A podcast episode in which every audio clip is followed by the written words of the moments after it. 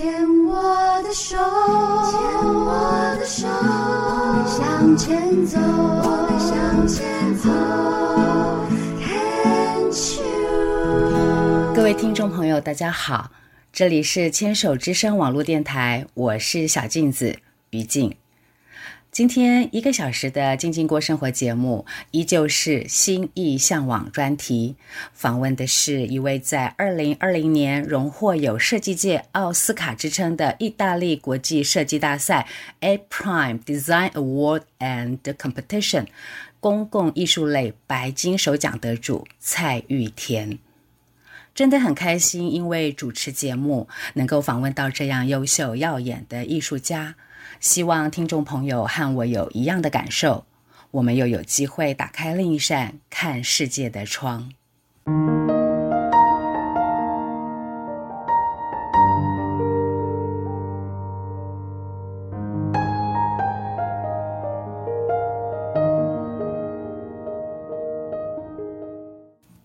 蔡玉田受恩师蒋勋的字句启发，所创作的大型雕塑。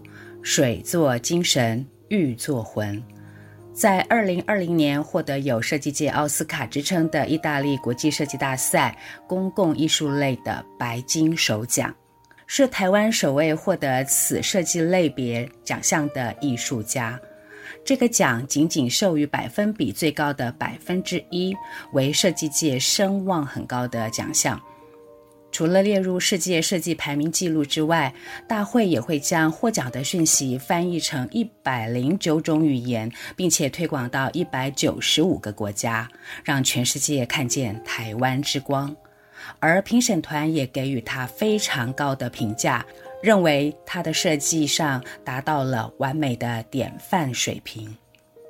今年上半年又陆续获得了2023年伦敦艺术双年展国际艺术评论联合总会大奖和2023年纽约艺术博览会最佳雕塑奖。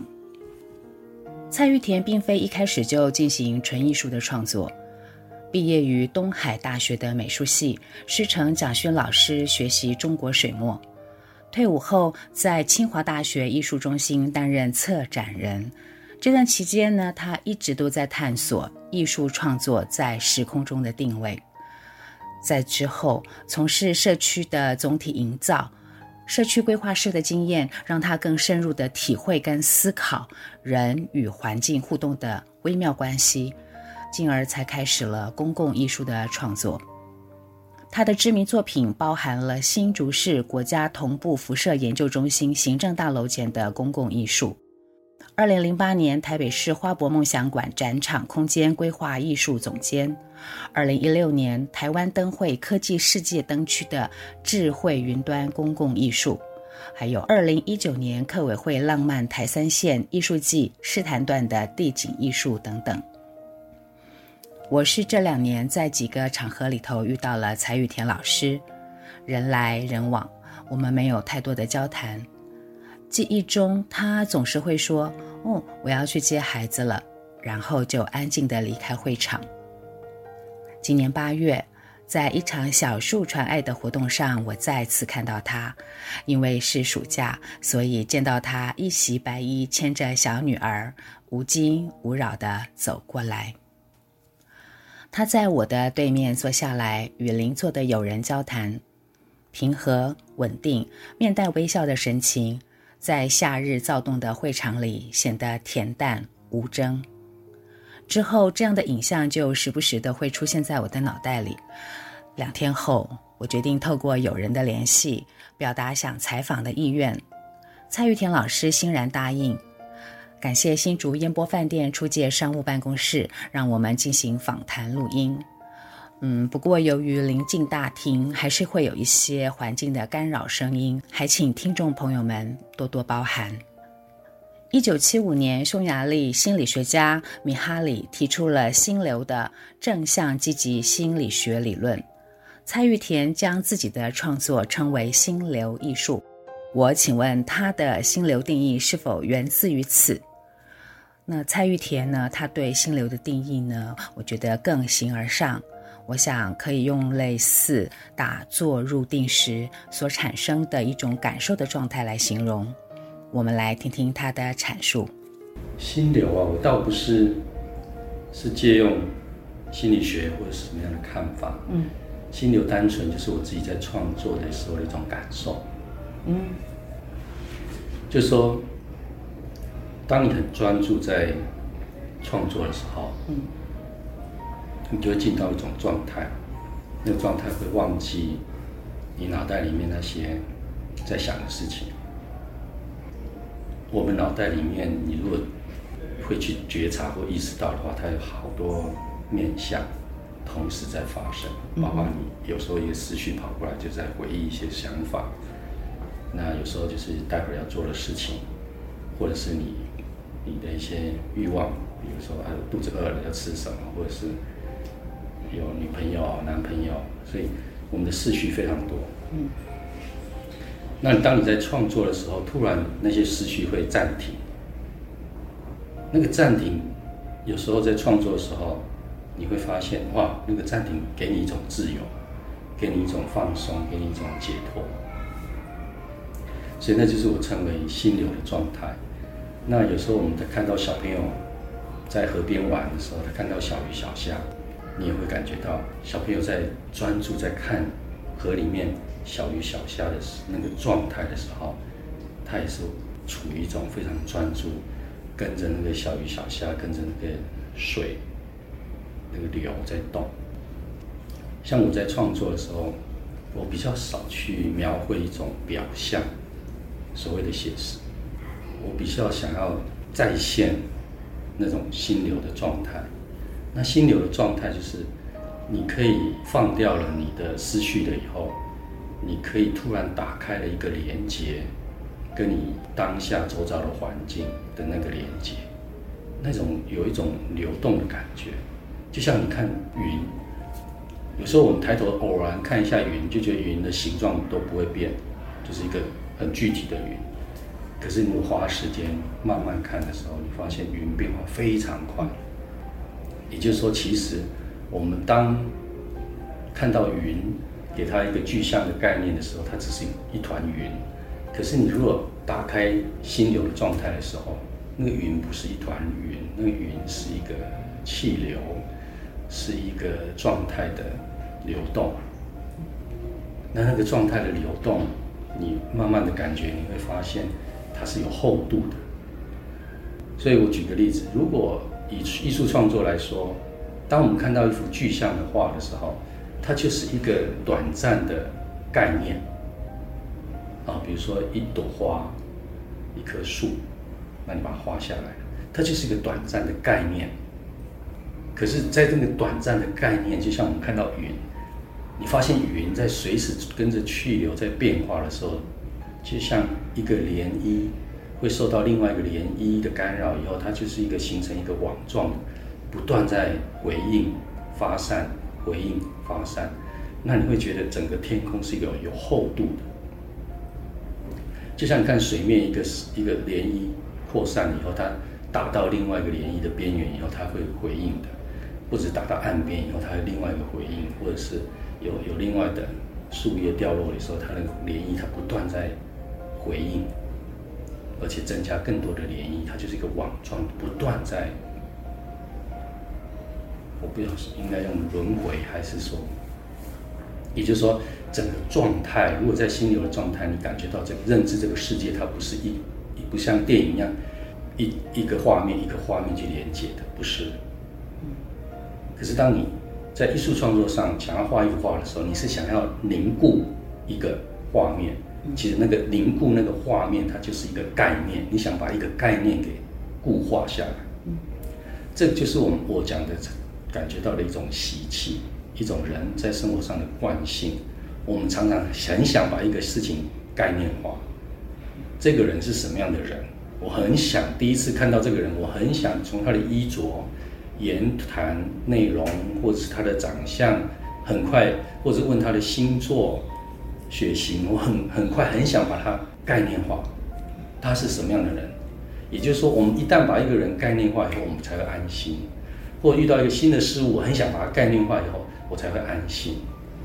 所以概念化这件事情，是我们一种惯性，想要让自己安心，说我知道了，他对我没有威胁，或者我知道了是怎么回事，我可以安心。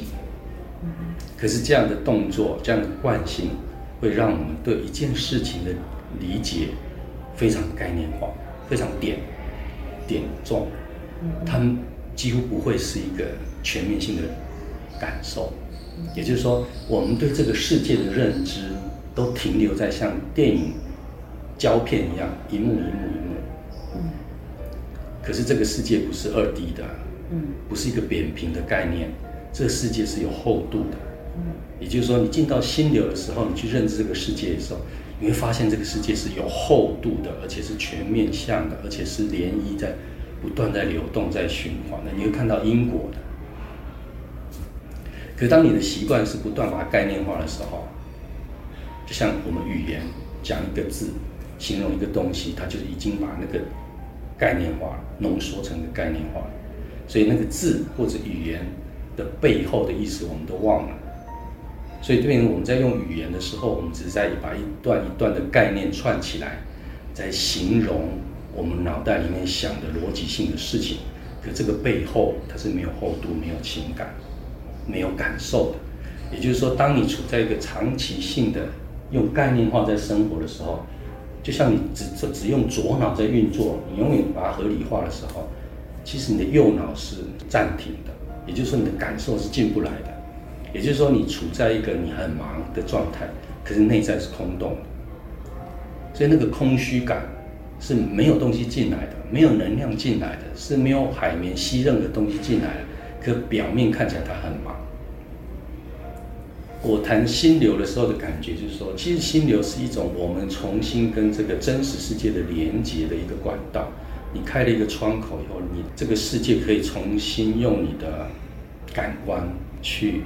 吸收，去认知这个世界到底是什么回事，那感受是怎么回事？因为我们的感官有眼睛、有耳朵、有鼻子、有嘴巴、有有肉身，可以皮肤也可以去感受这些东西。它它是直接去把这个真实的世界的回馈，透过这个感官的界面吸收进来以后，去变成一个立体的三 D 的融合起来的一个完整的感受。